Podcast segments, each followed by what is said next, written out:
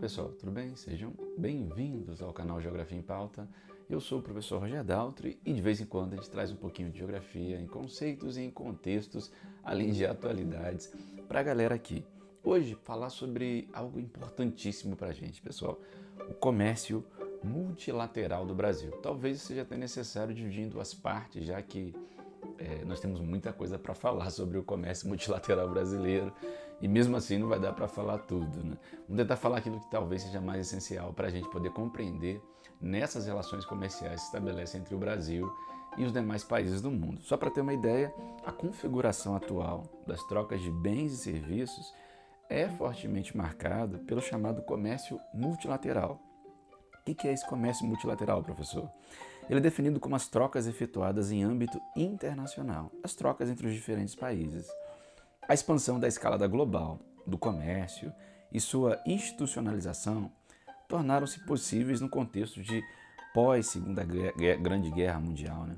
por meio da criação de alguns acordos, como o Acordo Geral de Tarifas e Comércio, chamado de GATT. E posteriormente o GATT vai se transformar na Organização Mundial do Comércio, já na década de 90, criando o que a gente chama de sistema multilateral do comércio internacional. A ideia desse sistema, inclusive, é diminuir as burocracias e propiciar a livre competição entre as empresas. As parcerias entre os inúmeros países permitiram um aumento da capacidade produtiva naquilo que lhes é comum. Assim é possível realizar trocas comerciais a fim de obter recursos necessários à manutenção da sociedade. E por isso é comum que as nações possuam um produto que lidere tanto nas exportações quanto nas importações. Todavia, de acordo com a Comissão Econômica para a América Latina, a CEPAL, essas trocas poderiam não ser uma prática tão positiva para os países em desenvolvimento, visto que grande parte desses, desses países trabalham com produtos que a gente chama de commodities, ou seja, produtos de baixo valor agregado. A esse fator soma-se a livre concorrência entre os mercados e ganha quem puder disponibilizar um produto com preço mais acessível, isso sem dúvida nenhuma. Em meio a essa grande concorrência né, entre os mercados, o Brasil se consolidou no comércio multilateral a partir da década de 1990, com a efetivação de uma série de medidas que a gente chama de medidas neoliberais, ou o novo liberalismo econômico que chegou com tudo, não só no Brasil, como no mundo. Como a privatização de empresas é um exemplo, né? empresas estatais sendo privatizadas, talvez um grande exemplo da, da primeira grande empresa ali que chamou atenção, no caso brasileiro, foi a Companhia Siderúrgica Nacional, a CSN. Também ocorreu a abertura da economia ao capital internacional, a derrubada de tarifas protecionistas que garantiam uma certa é, tranquilidade aqui para a indústria nacional e essas medidas tornaram, de certa maneira, a economia mais competitiva, mas tiveram, também tiveram seus, é, suas consequências também negativas. Em outro momento, a gente pode até analisar com vocês.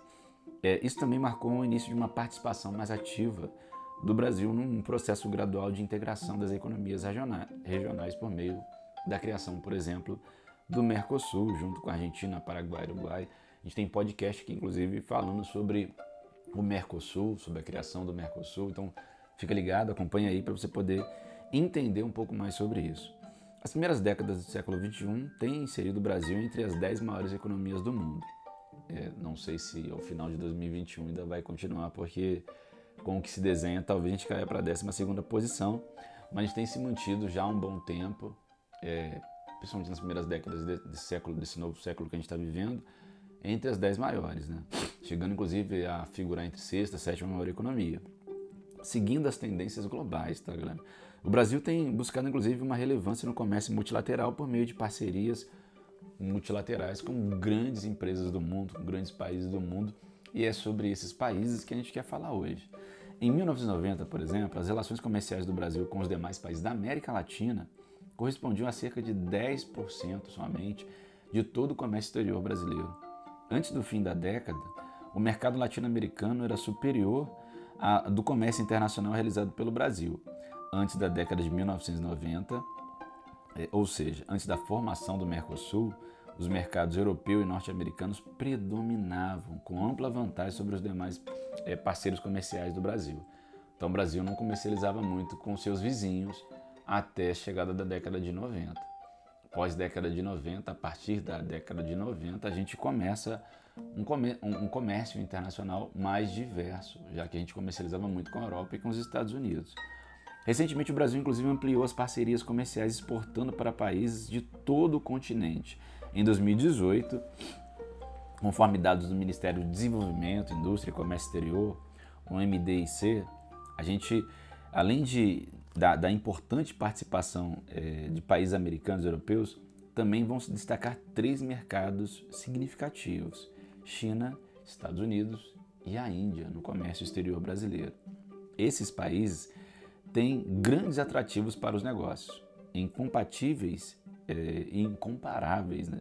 mercados internos é, incomparáveis, né? Eu acho que compatíveis não fica muito bom, mas incomparáveis, né? Porque olha o tamanho dos mercados desses três países, olha a quantidade de pessoas. E mesmo China e Índia, Índia com muitas desigualdades sociais, é muita gente para poder comprar, é muita gente inserida no cenário de mercado consumidor, o que é interessantíssimo para atrair é, os produtos brasileiros. E claro, a parceria se dá em duas vias. Né?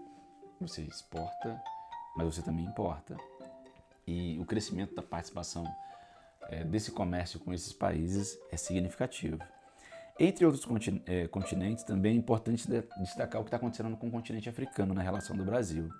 Quanto ao mercado africano, ele também merece o destaque principalmente da aproximação do Brasil ao longo desse início do século XXI.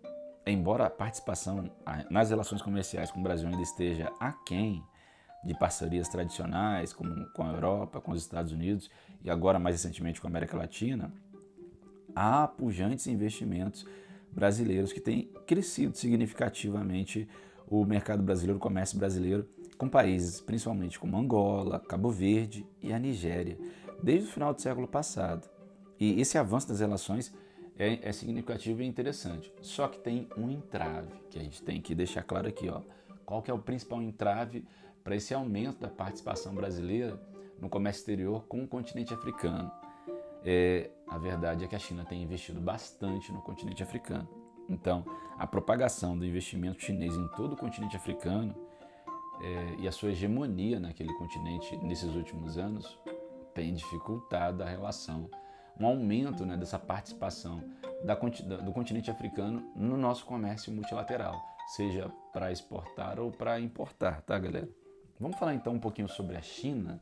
A China que é nosso maior parceiro comercial. Até os anos 90, a pouca diversidade de parceiros econômicos do Brasil, cuja, cuja hegemonia né, se dividia entre o mercado europeu e os Estados Unidos, é, e o fechamento político da China contribuía para que houvesse pouca expressão nas relações mercantis né, com aquele país populoso extremamente, país asiático extremamente populoso. Né. A partir de 2005, poucos anos após a China ter ingressado na OMC, a gente vai ter um contínuo e elevado crescimento, crescimento das relações econômicas com a China, a ponto da China se tornar o principal destino das exportações brasileiras, assim como o maior fornecedor de mercadorias para o Brasil. A acelerada expansão da economia da China tornou-a não apenas o destino de volumosas exportações, mas a fonte de recursos e investimentos no mercado internacional. Durante o auge da crise financeira internacional de 2008 até mais ou menos 2010 e nos anos que sucederam, a China fez grandes investimentos aproveitando a fragilidade das outras diferentes regiões, inclusive dos mercados tradicionais que o Brasil tinha relação, destacando aí o, o europeu e o norte-americano dos Estados Unidos, tá galera? E aí a presença dessas empresas fez com que as relações econômicas aumentassem significativamente. Assim, o mercado brasileiro passou a dividir o interesse dos chineses com os Estados Unidos, Austrália, Rússia, Oriente Médio, Europa Oriental, Nigéria e outros países da África subsaariana. De acordo com dados da OMC, galera, a Organização Mundial do Comércio, no período entre 2000 e 2008, o crescimento médio anual das exportações brasileiras foi de 17,3%, quase o dobro das exportações mundiais nesse mesmo período, que foi de 9,7%. Apesar da crise financeira mundial desencadeada em 2008, até 2011 a balança comercial brasileira apresentou destaque positivo. É aquilo que, inclusive, o presidente Lula da época falou que a gente seria atingida por uma marolinha enquanto estava acontecendo um tsunami no mundo, né? Eu não estou aqui para dizer se foi de fato uma marolinha, mas que atingiu a gente com menos impacto, sem dúvida nenhuma. E isso se deve, sem dúvida nenhuma, também à relação econômica que estava crescendo de maneira muito pujante com a China naquele momento.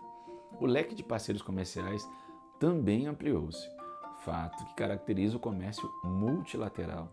E a China assumiu a primeira posição tanto no destino das exportações como também das importações brasileiras.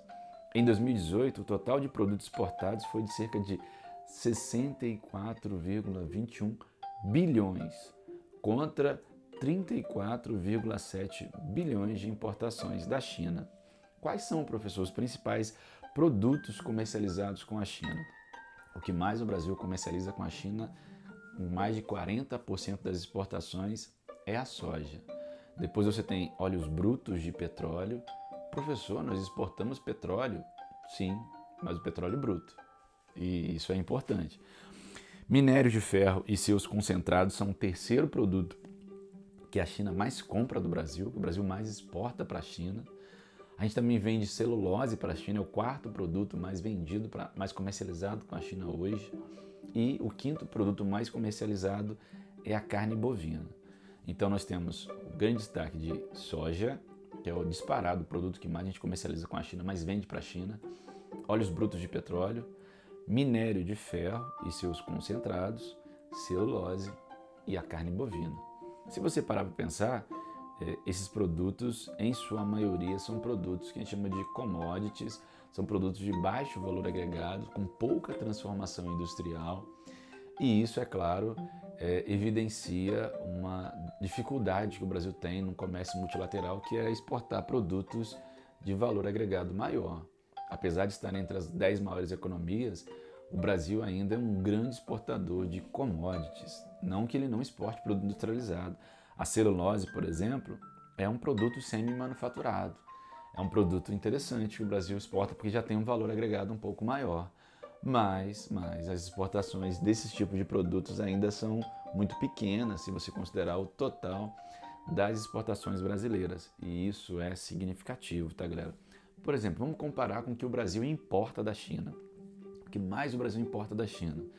Plataformas de perfuração e exploração de petróleo, dragas e produtos nesse sentido.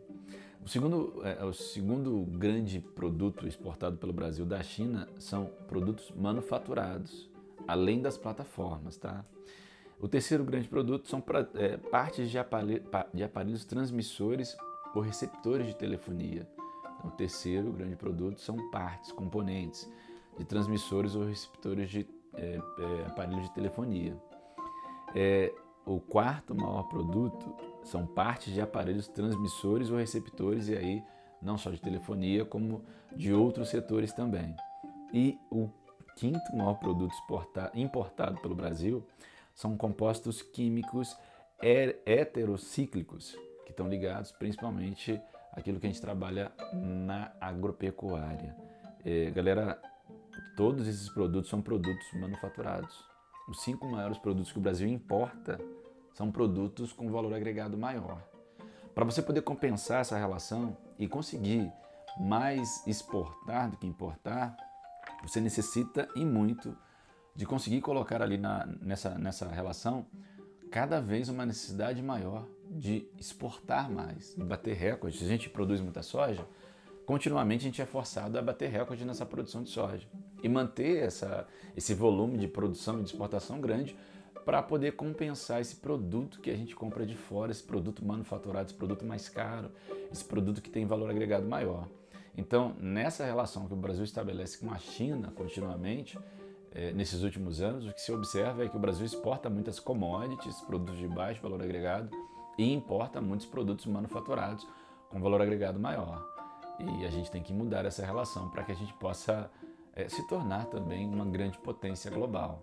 E claro, isso não vai ser do dia para a noite, isso exige é, investimento em pesquisa, desenvolvimento de áreas educacionais importantes, criação de tecnopolos e outras muitas ações que vão produzir a longo prazo, não é do dia para a noite, uma transformação nessa pauta de exportações brasileiras. Galera, a gente vai dar uma pausa por aqui, mas não vai parar de falar sobre esse comércio multilateral brasileiro, não.